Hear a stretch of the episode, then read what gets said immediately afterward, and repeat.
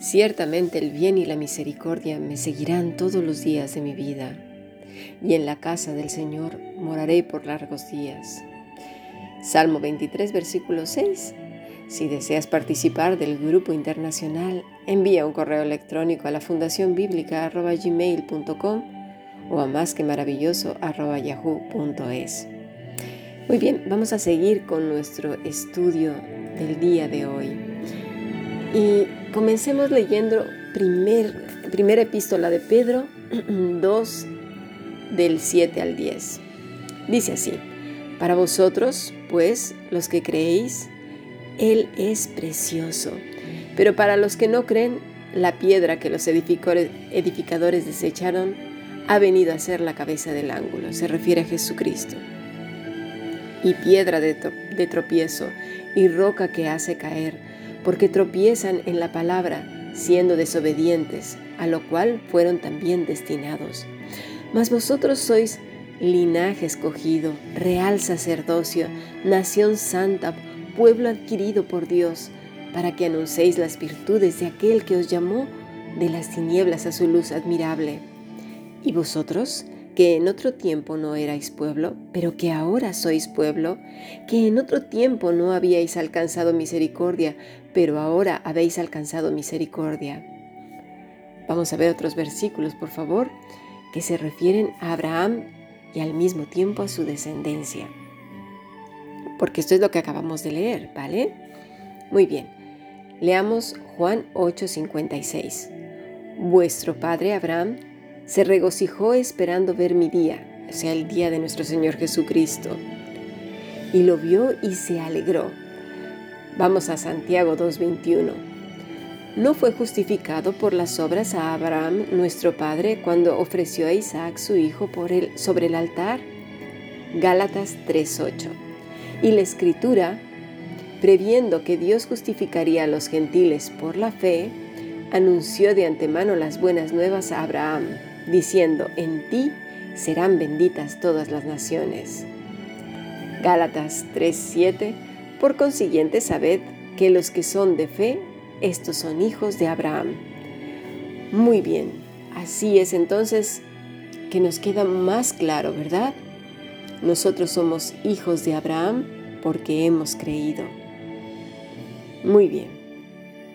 ¿Qué tiene que ver entonces con el versículo 6 del Salmo 23, en donde nos dice, y en la casa del Señor moraré por largos días.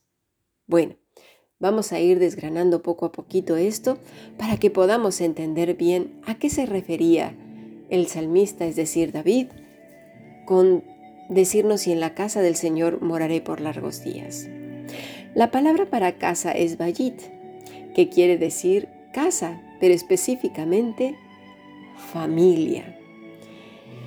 Tiene más sentido entonces lo que acabamos de leer en Gálatas, en la epístola de Pedro y en lo que nuestro Señor Jesús nos decía.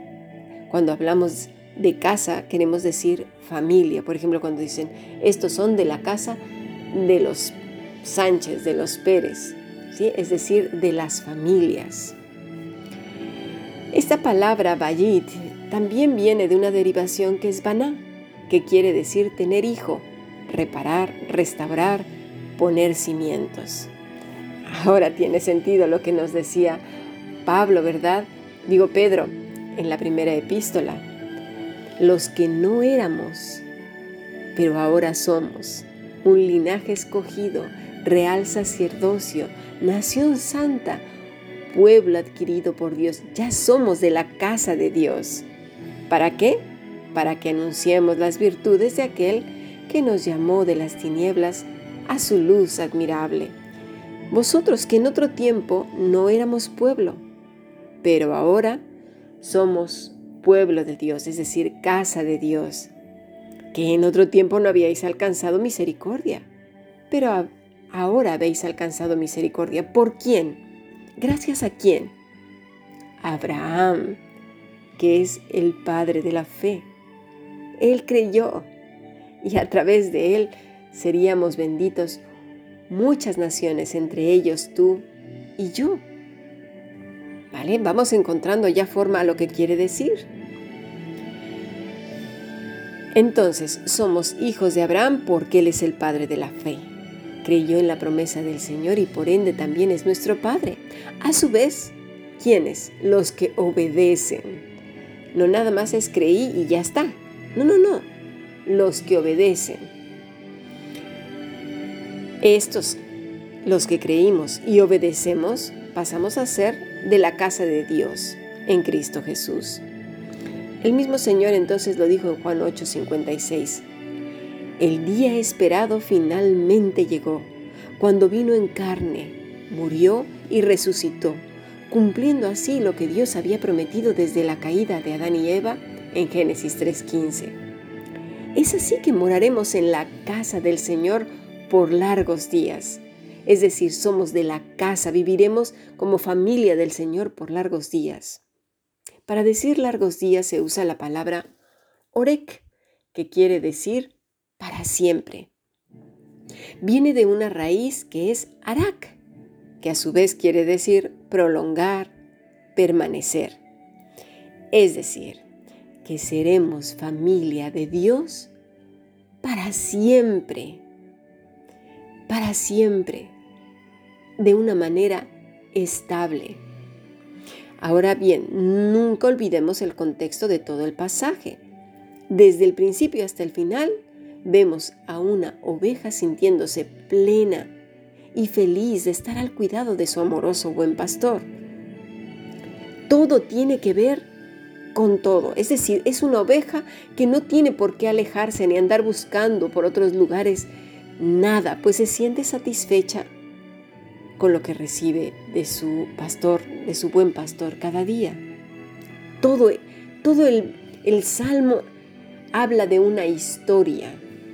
Por lo tanto, no puede arrancarse de su contexto y aplicarse a una cosa en la que yo quiero que, que, que quiera decir lo que a mí me guste. ¿Sí? Así pues, este salmo comenzó con una orgullosa y alegre, alegre declaración. El Señor es mi pastor. Ahora concluye con una afirmación igualmente positiva y exultante. Y en la casa del Señor moraré por largos días. Vamos a la siguiente parte de nuestro estudio.